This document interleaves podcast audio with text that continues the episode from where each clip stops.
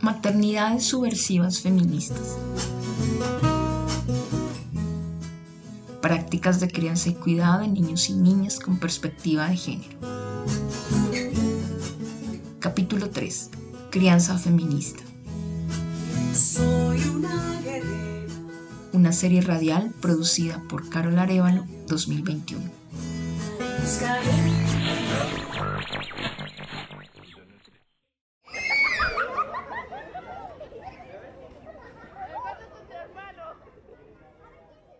Bienvenidas a este espacio de reflexión acerca de las maternidades subversivas feministas. Escucharemos las voces de distintas mujeres, madres, feministas, investigadoras, comunicadoras, activistas y pedagogas que se cuestionan, piensan y reflexionan acerca de su práctica materna.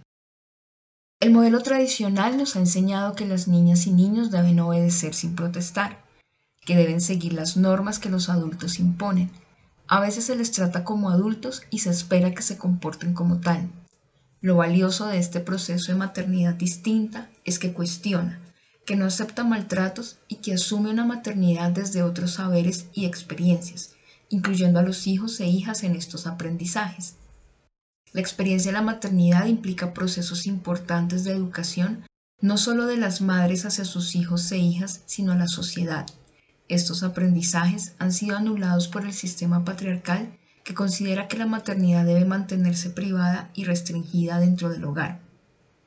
En este capítulo contaremos con las voces de las integrantes de la colectiva feminista Las Gafas Violetas y en compañía de Sandra Solano, Mónica Trujillo, Luna Luisa y Nasli Cruz. Frida nació el 6 de julio de 1907 en Coyoacán, un pueblo de México.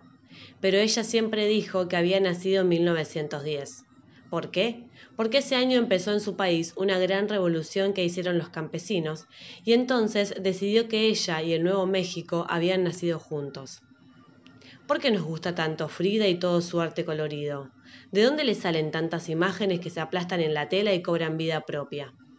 A lo mejor Frida quiso sacar para afuera todo lo que la hacía especial, y eso le viene de chiquita, como a los pintores, pero a ella más.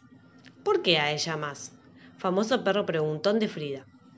Porque viene de una familia trabajadora, pero su padre le ayudó mucho, y por ser mujer le era más difícil porque en esa época solo podían ser amas de casa. Pero además, muchas otras cosas hicieron de Frida una artista muy especial. Todo empezó a sus seis años. A los seis años tuvo una enfermedad que hizo que su pierna derecha creciera menos y quedara más pequeña que la otra. Por eso tuvo una renguera que la acompañó toda la vida. Frida iba a paso lento, pero nunca dejaba de avanzar. Su papá era fotógrafo. Hacía retratos con su cámara. Juntos daban largos paseos y a él le gustaba pintar cuadros de los paisajes que veía a su paso. Cuando Frida se hizo pintora, mucho había aprendido de su padre. Las miradas de los rostros, las formas de colorear. Pero no nos adelantemos, que Frida todavía es una chica y tiene que ir a la escuela.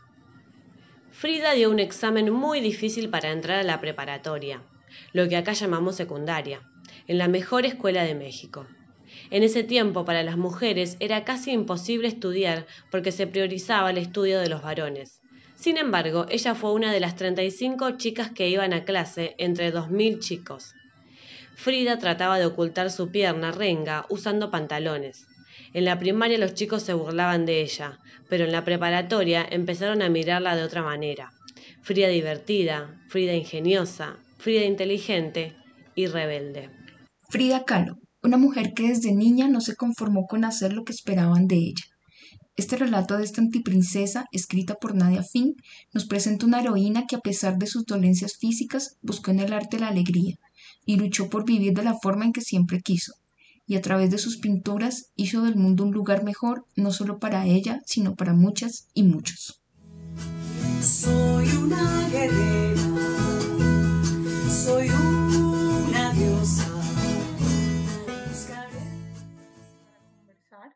digamos que en el marco de esas maneras distintas de ejercer la maternidad, en donde pues compartimos saberes con nuestros hijos, donde cuestionamos, donde pensamos que, que somos mujeres también al lado de que somos eh, mamás, somos trabajadoras, somos un millón de cosas. Mm, nos identificamos también un poco entonces con ese, el ser malas madres. Yo prefiero diez mil veces más asumirme como una mala madre, siento mucho menos culpa a, sentir que puedo ser una mamá eh, perfecta. Y entonces desde ahí eh, la pregunta que nosotras formulábamos era, ¿cuál serían concretamente siendo esas malas madres que somos un poco, eh, pues resignificadamente, cuáles son esas, serían esas prácticas de crianza y cuidado que podrían generar una apuesta política por una maternidad distinta? Las prácticas de crianza que hacen que sea otra maternidad distinta, en primer lugar, es reconocer que antes de mamá soy mujer. Muchas mujeres abandonan la felicidad por el sacrificio. Esto disfrazado de que ser mamá es la mayor felicidad o la realización de las mujeres.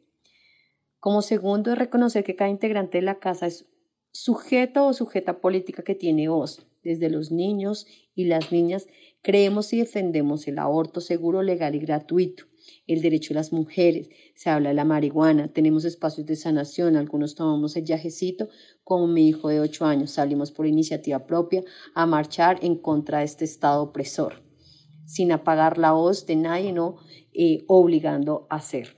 Por ejemplo, me ha alejado de, de la crianza con violencia, ¿sí? Y no solamente de violencia física, como de también tener mucho cuidado de qué palabras le digo, cómo le digo, cómo poder impulsarla a ella, y también asumiendo pues que por ser mujer también tienen unas opresiones sociales muy duras. Otra de las cosas que también he, hecho es, por ejemplo, que, que me parece importante es todo lo que se transmite desde las lecturas. Y yo le compré un libro y, y ese libro me ha, me ha, hecho pensar un montón de cosas. Yo decía, claro, es un libro cara y cruz, cara para niñas, todo rosadito, en espacios privados, pensándose un montón de cosas emocionales, y el otro eh, azulito de niños que habla más de espacios públicos, que habla más de aventuras. O por ejemplo, no le hemos abierto los aretes porque consideramos que ella es dueña de su cuerpo y debe hacer esa decisión propia eso ha sido más que todo una puja social de mucha gente que dice, ay, en los huecos, más adelante le va a doler más. Yo digo, pues yo me abrí otro y asumí hacérmelo. Una de las posturas que nosotros también hemos venido asumiendo es que ella tenga voz. Porque creo que muchas de las crianzas que nosotros hemos venido viendo, digamos como hemos hecho un ejercicio de observación muy juicioso, mmm, y ha sido casi como, como meter a niños y niñas dentro de un modelo adulto, en el que niños y niñas no tienen voz, y en el que casi como que tienen que hacer caso porque sí, sí o sí. Eh, y desde ahí, pues nosotros buscamos, por ejemplo, hacerle preguntas siempre, que ella diga qué le gusta, qué no le gusta, eh, si se siente cómoda, si se siente bien. Eh, pues eso también es un video, ¿no? Pero, pero sí también creemos que desde pequeña debe tener la posibilidad de hablar de sí misma y de, y de hacer una lectura de sus propias necesidades.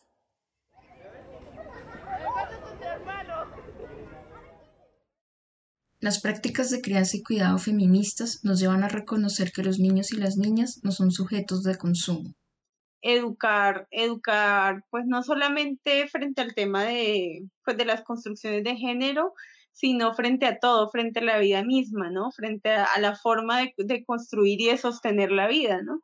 Eh, de sostener la vida en, un, en, un, país como Colombia, de sostener la vida eh, dentro de un sistema en el que estamos, ¿no? Porque creo que em, hay algo en lo que he venido pensando harto y es en ese lugar político de los niños y las niñas, ¿no? De cómo leen a la, por ejemplo, de cómo leen a las infancias. Y creo que los niños y las niñas para el mercado, pues también son sujetos de consumo, ¿no? Y hay mucho, hay el, el, el mercado capitalista em, construye como muchos mecanismos eh, para que los niños y las niñas se vuelvan consumidores, ¿no? Y que antes creo que era una cuestión solamente de los adultos, em, pero creo que, que, eso, ha venido, eso ha venido creciendo mucho y eso de, enseñar a sostener la vida también pasa por, por empezar eh, a dejar de consumir, ¿no? A dejar de consumir tanto y, y, y a, a, sacarlos un poco, aunque a veces es muy difícil, a sacarlos de esos lugares de consumo en los que quieren meter a nuestros hijos e hijas desde, pues desde todos los espacios, ¿no? Entonces creo que es una práctica importante también, pues que debemos construir, que no es fácil. A que cuestionen la realidad en la que vivimos y cómo viven los demás. Bueno, pues en, en materia de prácticas eh, hay muchas cosas por hacer y creo que algo de lo, de lo que yo más atesoro en esta casa es eh, que aquí se crece con conciencia. O sea, que aquí se crece con conciencia de, de dónde estamos, de quiénes somos, de qué lugar estamos ocupando, de quiénes ocupan otros lugares y cómo nos relacionamos nosotros también con esos otros lugares. Entonces, eh, aquí, pues mi hijo es estudiante de la Nacional y en los paros estudiantiles está presente y en los paros nacionales estamos presentes y mi hija estuvo presente en el del año pasado y entiende eh, dónde estamos parados y, y, cómo cuestionar las realidades de este país.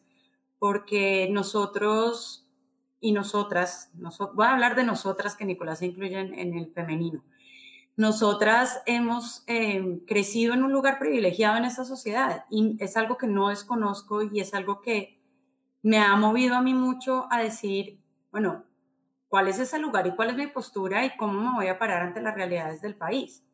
y cómo me va a parar ante las realidades del mundo. Y entonces, ese, eh, eh, si alguien se sentara en las conversaciones a la hora del almuerzo en esta casa, pues es que no se habla del programa de televisión, ni se habla de tan bonito que está el día, no, aquí las conversaciones son reduras.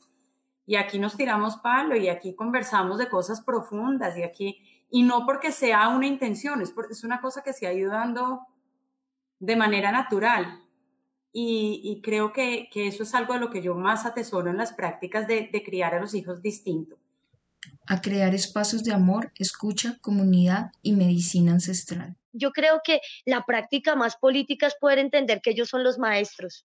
Y mi maestro espiritual y mi maestro de vida más áspero, más duro, más todo, es Tibara. Definitivamente me ha enseñado a tiestazos, a golpes, a todo, a lindo, a todo, lo que es lo político de verdad. Yo, yo de alguna manera considero que esas son las prácticas en casa, unas prácticas prácticas, no, un, no una romantización de lo que es, digamos, sino, sino, venga, sí, démosle un lugar a Tibara, Tibara es de los que nos dice, vamos a sentarnos a mambear.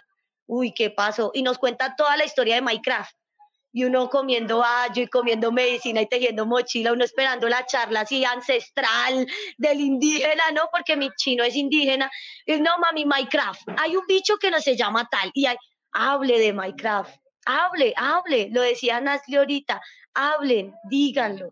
No hay nada más político que escucharlos y nosotros guardar un poquito de silencio y lo que decía Mónica, dejar de creer que no la sabemos todas y que todos somos y que es que lo que yo diga sino que también es entender qué es lo que ellos saben.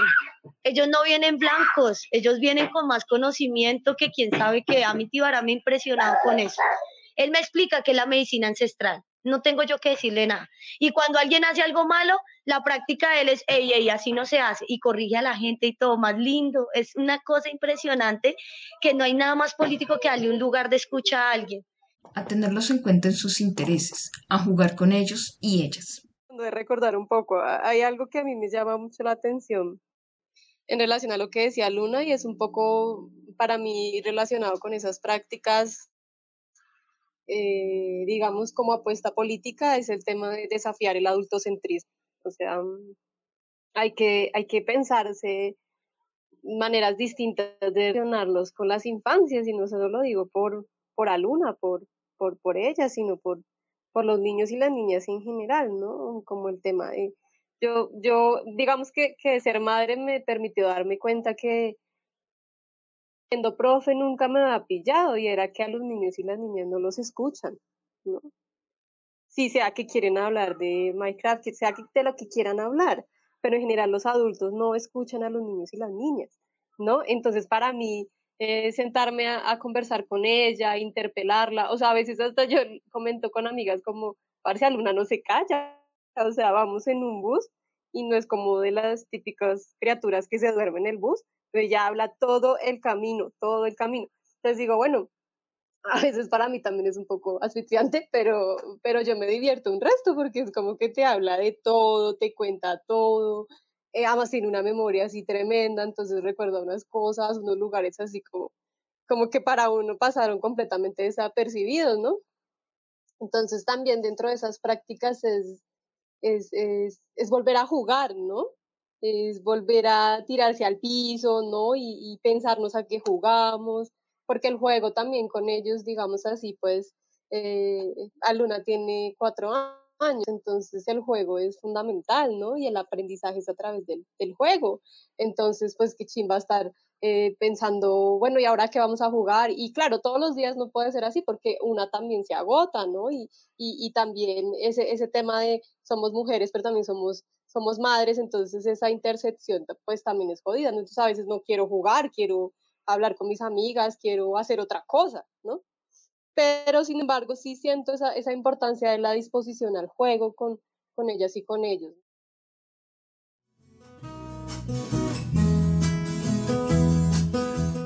Las prácticas de crianza feminista implican un educar desde la importancia de sostener y respetar la vida, sacar a los hijos e hijas de ese lugar de consumo que genera el capitalismo.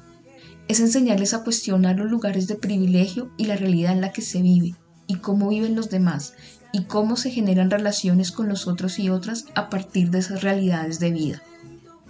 Estas prácticas le apuestan por darle voz a ellos y ellas, reconocerlos como sujetos y sujetas que en la medida en que van creciendo pueden ir tomando ciertas decisiones sin ejercer una violencia u obligarlos a obedecer.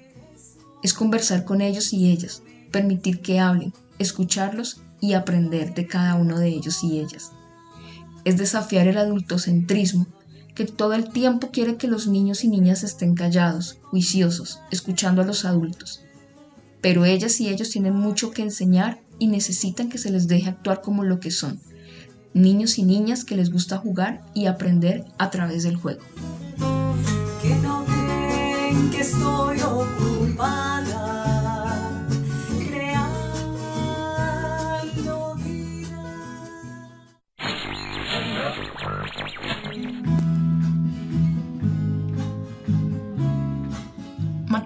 subversivas feministas.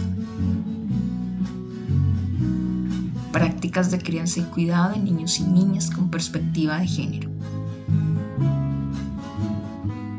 Una serie radial producida por Carol Arevalo 2021.